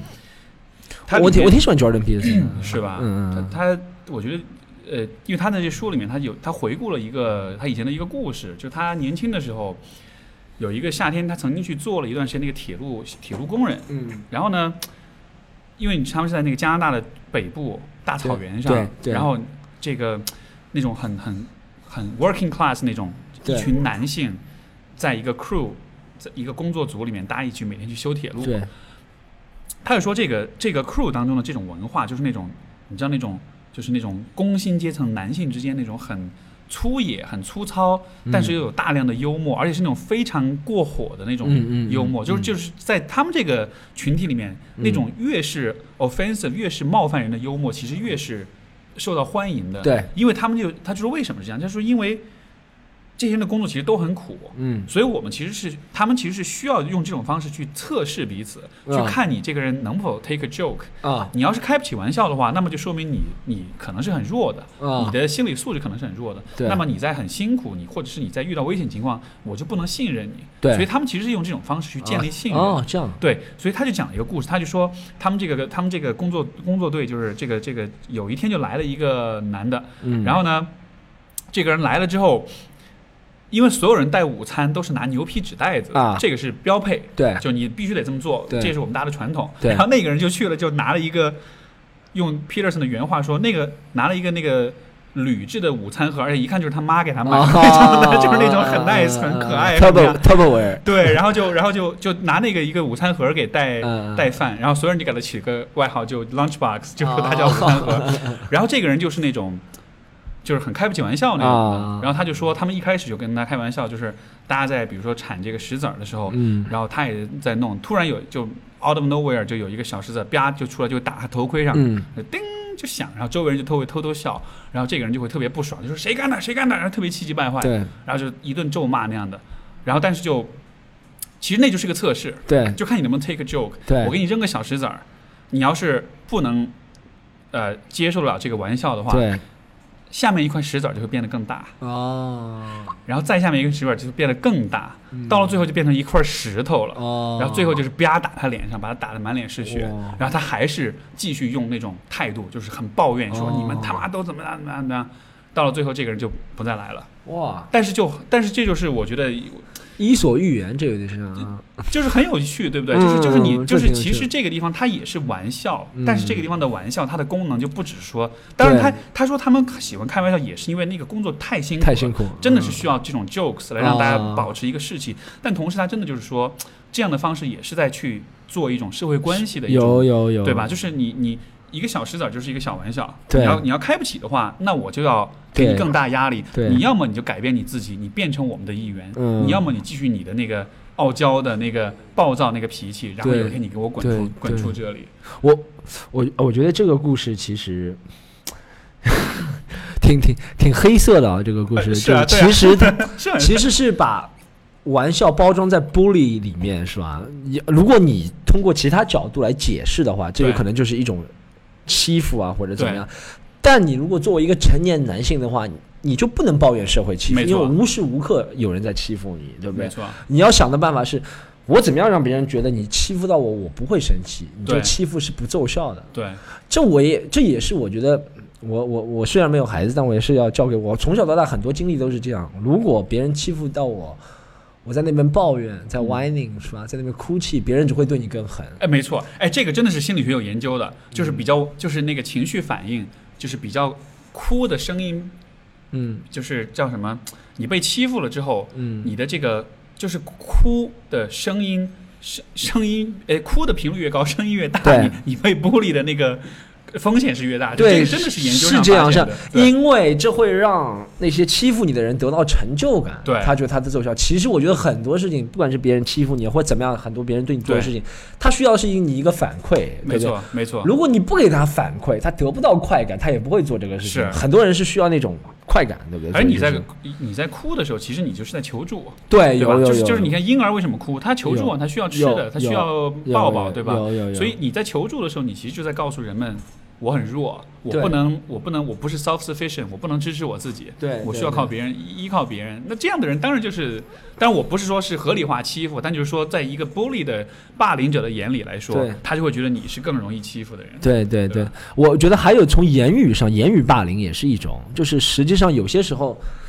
我会把这个想成心态上的强与弱，嗯，对不对？虽然肢体上他会比较强，他会砸你，但是他想占据的是一个心态上的优势，对，他想让以后他只要做出这个动作还没有砸到你的时候，你就知道他要砸你，他欺负你，所以你心态上就会示弱，对不对？对对对，我我我虽然不是心理学，但我会从自己实际会想到，其实这和处理人与人之间感情是一样的，对不对？就是有些时候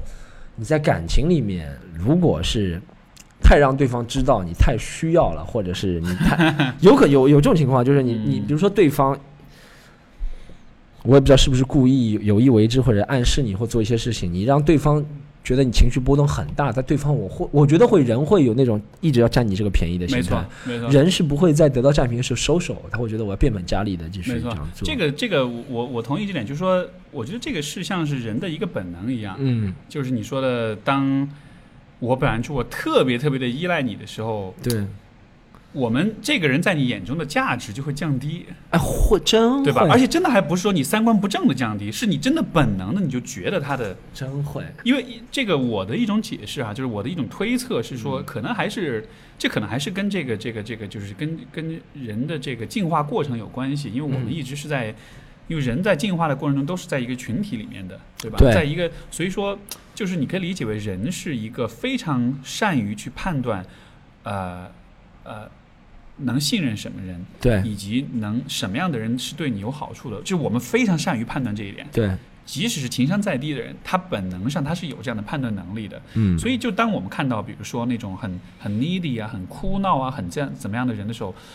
为什么这个人的价值就会降低？我觉得其实不是因为这个人他自己客观价值真的降低了，而是因为如果一个人很，比如说他很 needy，他情感上他很脆弱、很怎么样的时候，我们我觉得我们本能反应其实是这个人是弱的，是不能信任的。嗯因为如果他就是说，如果他现在显得很 needy、很脆弱的话，如果我遇到了什么事儿，我要让他来支持我，我要去嗯靠他的话，嗯靠不住，是靠不住的。因为他全在 depend 在我身上。吧对，没错。嗯所以就是说，当我们就是这个还是信任，我觉得就是人跟人之间，我觉得最就是你从生理的层面来说，其实最关键的还是那个，就一切都是为信任服务的。嗯就这，所以说你看到这种亲密关系里，如果尤其像男生啊，一个男生很追很黏一个女生，这女生会对那个男生的评价真的会降低。对，但是这个降低就不是说是，啊、你不够有魅力，或者说是你这个人本身有什么问题，而是在于就你这种形象，你不难想象，对吧？你看你看着你眼前这个哭哭啼啼的男生，嗯。假设现在你遇到一个重大的事情，你觉得这样的一个怂货，他能帮你扛起会。很多的负担吗？会？会，就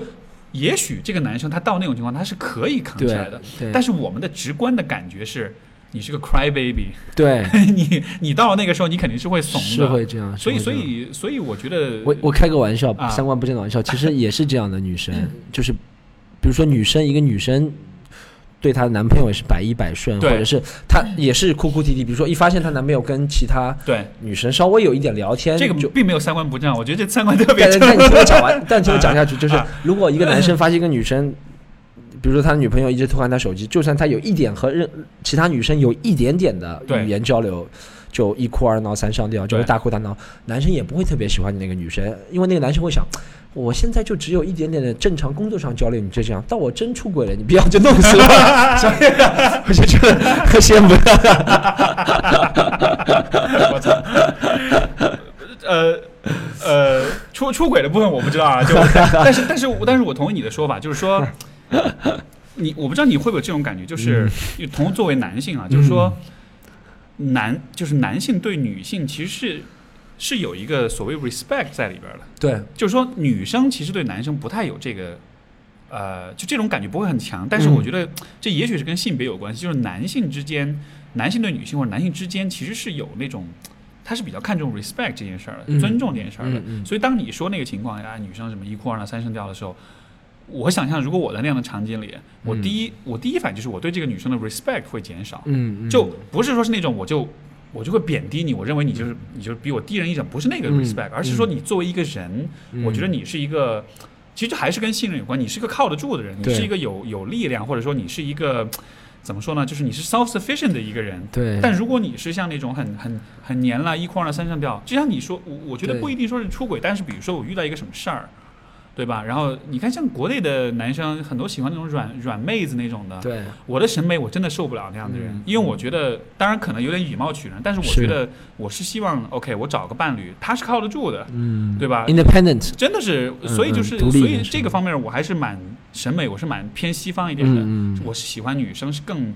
呃，更更独立，然后嗯甚至是更有点男性气质的。嗯嗯有一点这个我觉得是更性感的，那种非常软会，软到你会有会有那种，我就觉得啊，会有会好吧，有，我我觉得 万一哪天我脆弱了，我我没法抱着他的肩膀哭，你知道吗？就那种。对 对对，是这样是这样，就是我我 不，我觉得一段性感的关系是双方互相尊敬、尊重、互相 respect，互相觉得对方靠得住，没错，互相平等，我觉得是很性感的一个关系，对不对，因为这个就我我我另外有个哥们儿，他是在那个瑞典留学，然后呢，嗯。他就说。他说他特别喜欢北欧女性那种形象，嗯。因为北欧你知道人种，就是男的女的都长得高高大大的，，手毛很多是吧？对对对，所以 所以那边就那边即使是女性都是那种很壮，就对。都是一米八那种的，嗯。然后就很高，然后整个你感觉他整个身体是那种很很厚，然后很有力量那种。嗯。他说他在那待久了，他就审美就变了，就就、哦就那样。哎，我就说，虽然虽然这个我自己不一定能接受哈，但是我觉得那种感觉是真的能理解的。对，哎，但哎，但我这个问题就大了，啊。我们就瞎说了，不负责任。哎，但如果我在想一件事情是“优胜劣汰”这句话不一定成立，就是对，如果你觉得那些北欧人是什么又有知识又有教养又有文化，或者是怎么样独立，但为什么他的人种越来越少？相对你去研究世界上几个快速增长的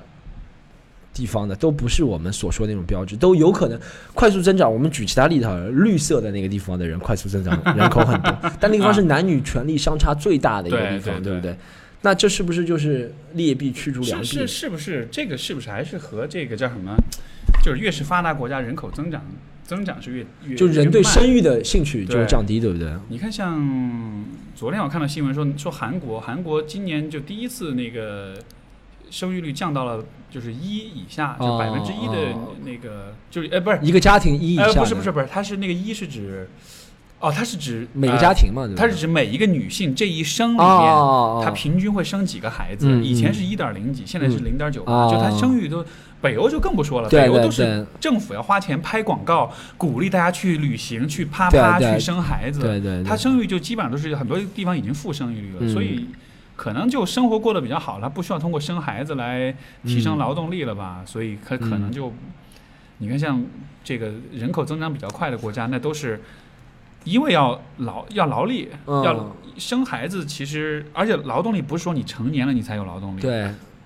幼年的小孩也是劳动力啊，他可以帮你照顾家务，可以帮你照顾更小的孩子，对对对，所以我觉得这个还是人类的这个逻辑，就还是跟生存、跟生产有关系。对我我我我以前看了一个电影，我忘了《Idiocracy》什么电影，啊，我知道。他，就说未来的人就是一群傻子被一个 那个聪明特别被几个聪明的人领对。领着，对不对？就是这对，样，所有人都变成蠢货，所有人都变成蠢货，然后他们喝的水都是 Gatorade，对对对对对对对对对。那特别讽刺。那个是很讽刺，那个电影就是《Idiocracy》的一未来的人，有有未来就这样。有可能吗？不是，所以你看，像那个呃，今年就是我不知道你关不关注美国的竞选啊，这些什么的。今年还那个行还行，我还那个 Andrew Yang 嘛，那个啊那个那个就是那个华裔的那个，就他今年不是提 UBI 嘛，就说那个就说是给每个人发一千块，一个人每个人每个月发一千块一千美金，啊对。他说为什么要这么做？他说其实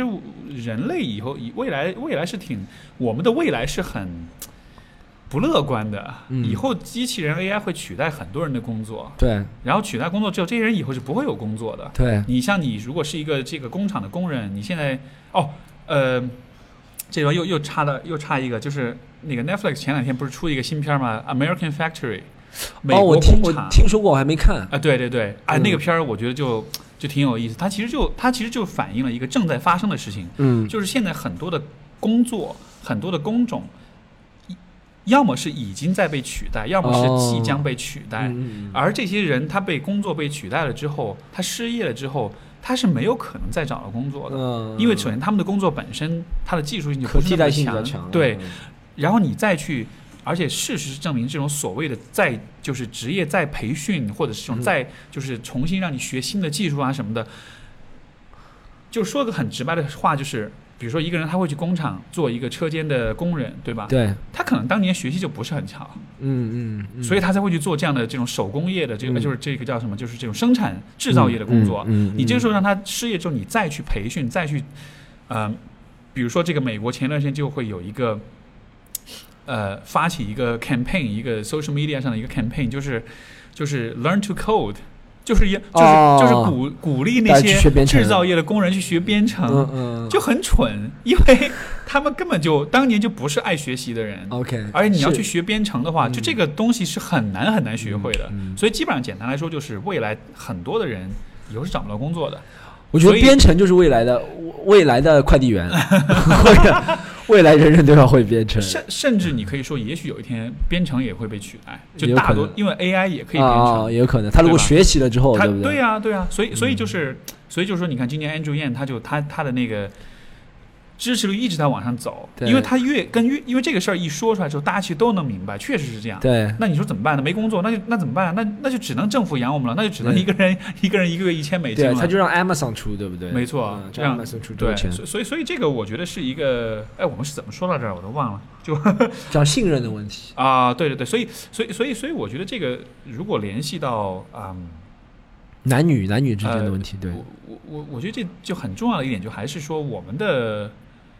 呃我们的未来是一个很这个暗比较暗淡，比较你知道是不是特别乐观的？嗯，所以在在这样的情况之下，你只能是去考虑，像 Andrew Yang 他讲的另外一个呃一个事儿，就是 global warming 嗯，这个全球变暖嘛。对，人家美国现在就一直在讨论，像 Trump 现在还在说 global warming 是假的，是编出来的事儿。对 Andrew Yang 就说，现在我们已经不是在讨论它是真假的阶段了，现在是它已经在发生，我们要讨论我们怎么救我们自己了。对，所以说以后世界上多少个城市都会被淹没。你像那个印尼前段时间不是要迁都嘛？嗯，就为什么迁都？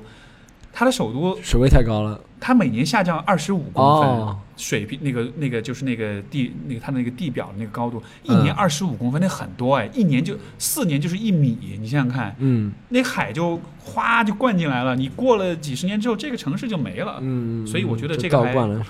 对，这个又有点忧国忧民了。哦，哎，讲到 Andrew，那个我上次我上我看了 Dave Chappelle，他里面 Dave Chappelle 在你现在看他是专场，他他还有第二个专场，他这次也推出两个专场，第二个专场是 Q&A 环节，是啊跟观众回答问题。他说，观众问他你觉得川普会不会连任？他说我觉得会川普会有很大的机会会连任，虽然他不支持川普，但因为为什么？因为呃，美国的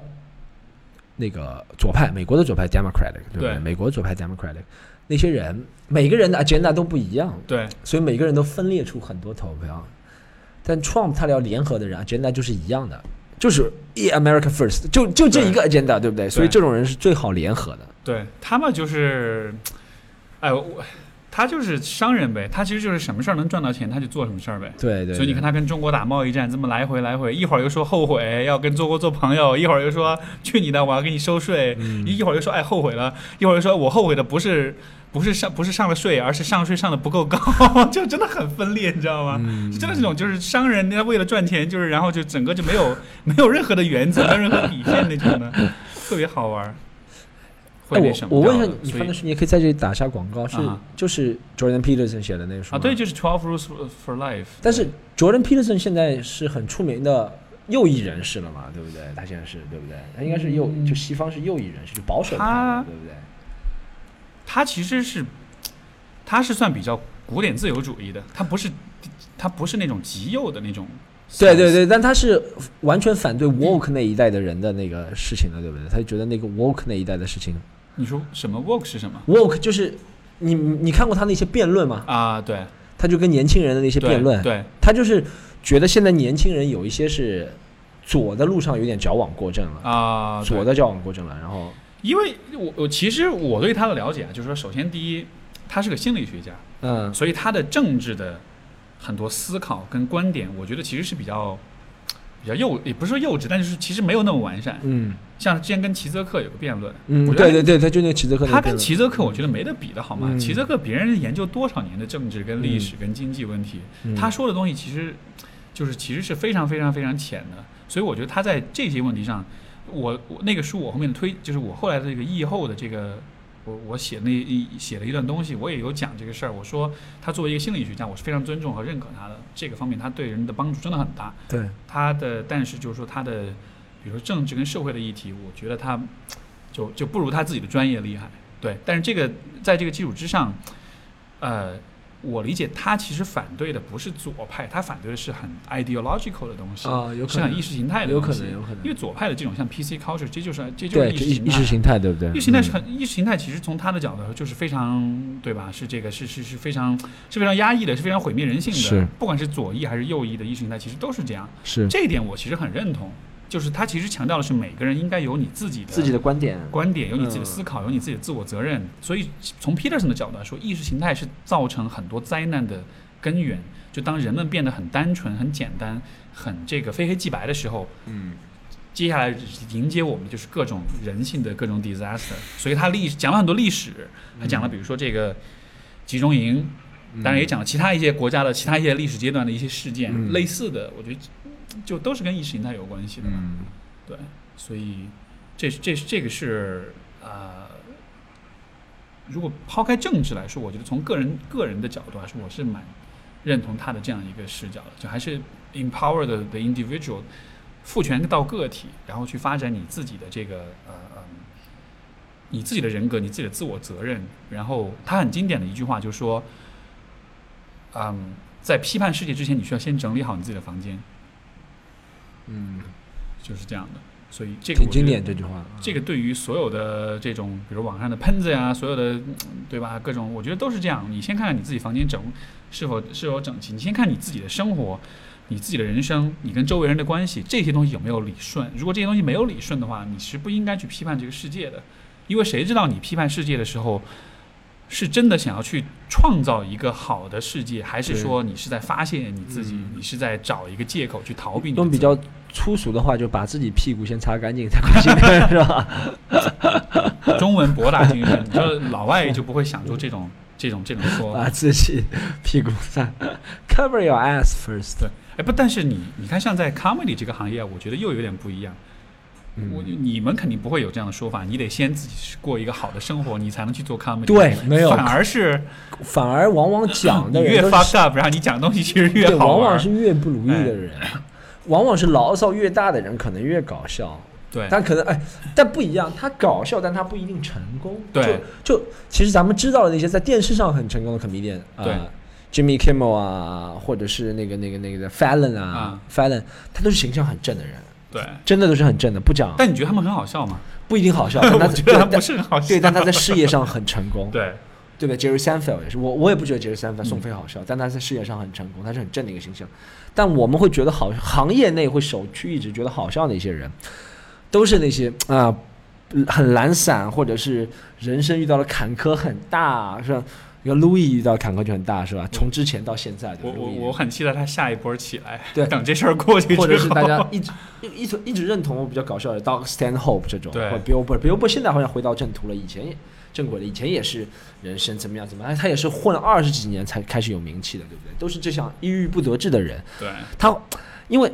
其实我觉得人性还是有点不是说邪恶，但大家看 comedy 还是抱着一点幸灾乐祸的嗯对，态度。没错，我真的是喜欢看一个比我惨的人，但他有叙事能力的比我惨，他是一个精神正常，但他比我惨的人。对讲那些多少惨的事情，我就觉得哇很开心。不想讲，我不想就马云讲，我真的笑不了。对马云讲任何他想讲笑话，我真的笑不了。我但我会笑，但我不是因为我觉得他好笑，我是觉得这件事情太讽刺了。马云竟然也要放下身子给我讲笑话。没错。马云讲他很很不如意，我觉得这件事情 就很荒唐，你知道吗？这件事情好笑，不是马云这个人好笑。马云还去拍武打片来着？对对，对，是那个你你说这个，我想起我刚才想起一个电影片段，有一个电影叫《老爷车》，是那个 Gran Torino，就是那个克林特·伊斯伍德哦，拍的。他其中有一段，因为他是里面他是一个。他是老头儿，然后呢，他是教一个年轻的小男孩儿，他们之间建立一个很特殊的友谊，然后就是说，这个这个，诶，不是，也不是小男孩儿，就是可能十几岁那种那种 teenage boy，他就教他怎么去怎么去 be a man，怎么去做个男人。嗯，他就说，他就把他带到一个理发的地方，他就说你要去跟这些男性之间，你们就男人之间是怎么 bond 的，是怎么建立关系的，就是相互吐槽，就嗯各自说自己不自己惨。嗯，哎呦，我他妈修个车又给我多多给了两百美元，他妈的太砍人了，太宰太黑了。嗯然后其他男其他男的就会一跟你说，我操，这个真的，或者就会跟你说，哎，我跟你说我也怎么着，就大家都是去 share 那个很惨的那个事儿，但是在一个共同吐槽的过程中，那个友谊就建立起来了。哦，对，所以他就有点儿，所以就让我想到你说这一点，就是好像我们听别人很惨的事儿的时候，这好像是一个更能够触发那种人文关怀的那种，会有或者是共情的反应的那种的。会，一个是共情，二我确实觉得呃幸灾乐祸真的是特别好笑。嗯就像我们不不去 判断一个个体他是否有有同理心或者怎么，但你真的看到一个人摔跤，你就。如果这个人和你没有血缘关系，不是你亲戚朋友，而且他也没有摔死，他就摔了一下的话，你真的会觉得比较好笑对。，所以所以说抖音一刷，全部都是猫啊狗啊摔了呀，对对对真的路上，对对，这但真的要，如果他摔死了是另外一回事，对对对摔得很惨，但他就真的摔了一下，你就真的觉得很搞笑。没错没错嗯。但但但是这样，就是你会觉得很搞笑，但如果下面有人真的讲了哇，好搞笑，摔摔成这样，你不能这样讲。没错，就我觉得是这样，就这如果一个人摔跤的标题是。大家看一下，下雨天这么辛苦，嗯什么外卖员在外上外面送餐，如果的视频配着是这外面人摔跤了，你会觉得很好笑或者怎么样。但如果他的标题是哎，傻逼摔了。对啊对，你下面又说怎么你能怎么说别别人这样？哎对对对对外卖员对对每个人都会这样。我我我自己有一个我也会这样。我我有个略有点小变态的一个事儿，就是我经常会把我们家猫嗯就拿起来各种，有的时候你稍微推它一下，或者你稍微挤它一下，它就会嗷就会就很很不爽的叫一声那种的，然后我就特觉得这也是那种幸灾乐祸的那种心理，对稍微吓他一下，呜、然后他就一下就吓跑了，然后你就觉得特别，我就觉得哎我这种事儿特别解压，你知道吗？对没事儿把我们家猫吓一下这样的，所以好吧，那咱们就一个多小时了一个多小时了是吧？哦，一百分钟了，差不多。，Holy crap！好，哇哦，嗯，在一个挺艰难的环境下。对对对，外面下着大雨，然后看着夜景，哎我还能看着夜景，还行，我觉得你这个等会儿去哪儿？我你有计划吗回我得我得回了，我就是我们家猫眼睛坏了，然后我得带它哦去医院看一下，好好已经已经瞎了一整天了。OK，然后那个最后我们到了这个就是推推广阶段，对推广时间时时间，对对对对。然后那个先说 Storm，就是你的微博是哦，大家可以在微博上找我 Storm 徐徐风暴，然后大家也可以，如果想看我全国，我觉得全国现在有很多演出嘛，然后巡演我的单中文或者英文，全世界也会有，接下来会去新加坡、澳大利亚都会去，然后大家就可以在微博上找我嘛，对。然后可以也可以关注我的嘛 podcast。叫伐要去管它，伐就是乏力就是的伐，不要就是不要的意思，对，不要上上海话，对，伐就是不是乏力的伐，是伐木的伐，啊，对，伐要去管他，他就是宝哎，盖这话上海话怎么说？勿要去管伊，实际上实际上上海话叫勿要去管伊，他上海话是一哦，是。一哦。但我希望有一个 fusion，就是把普通话、上海话有一个 结合，就伐要去管它。融合菜的感觉。对，OK，好，我们这个这个播客，然后这个你包括你有很多演出，你有些表演其实，在微博上能看见。对对，大多数表演我都会发在微博上。好我其实好早之前我就看过你的那个、啊，是啊？那个那个以前的有一个什么杨浦一哥怎么着怎么着，然后吐槽什么什么，就好多那种视频挺多的。对，对，我还发了很多视频，呃确实微微博上视频很多，这是我弥补自己不上节目的一个 一个一个办法，就是对，也是大也是大家去看免费秀的一个对对，很好的一个机会我再插一句，Billboard 一个很好的理论，啊。他说，这不管你是作为艺人，你是你是音乐家、唱歌的人，或者是你是美术，嗯或者你是 stand comedian，你先要给你的受众观众看一些免费的东西，嗯，对，先要给他们免费的东西，他们才会收费来看，付钱来看。就像我不管做这个 podcast，还是自己网上放一些视频，都不要钱，大家都可以看。大家免费的，如果看了喜欢的话，他会自然会有一部分人自然会来，不能导出率、导换转换率没有那么高，但有有一部分人会来现场看你的，所以这是我希望做的。如果没有通过一个电视媒介的推广的话，好的。那自媒体人都这样。所以欢迎大家去搜索微博的 Storm 徐徐风暴，对对对然后这个我的播客叫 Steve 说，，Steve 说，然后这个因为你的播客也是各个平台都有，对吧？对喜马、网易、对对荔枝、苹果 Podcast 都有。对，所以欢迎大家听我的节目。我的呃微博是叫是我的中文名叫历史的史，优秀的秀，英雄的雄，这是我中文名，OK，所以是史秀雄，然后 Steve。史秀雄 Steve，然后这个是我的微博，然后也欢迎大家去关注我。好。我平时也会有的没的的说一些，我的风格是比较稍微偏有温度一点的，会讲一些这个，像前阵子不是那个小欢喜那个电视剧嘛，嗯，就讲哇这个剧里面怎么怎么好，你我发现 Steve Steve 你好有时间去看剧啊，就被被我伴侣拉着，但我觉得挺好的，我也想看些剧，能和女孩子有些话题聊。我一直坐到别人面前，我说，我能说的就是啊，Do you like Kobe Bryant？你看，你看 UFC 吗？就这些东西只能说，你知道，你知道就对就对不能聊这些话。对，电视剧，我真的希望自己能看一些小欢喜啊，或者是长安十二。长安十二之声我还看了几集，看了吧？小欢喜啊，或者是可以的，这俩剧我觉得最近我都看完了，我觉得我我我也希望能看这些剧，真的是。好啊好啊，好，那就感谢各位的收听，我们今天到这里，就下期节目再见，好，下期再见，拜拜，拜拜拜拜。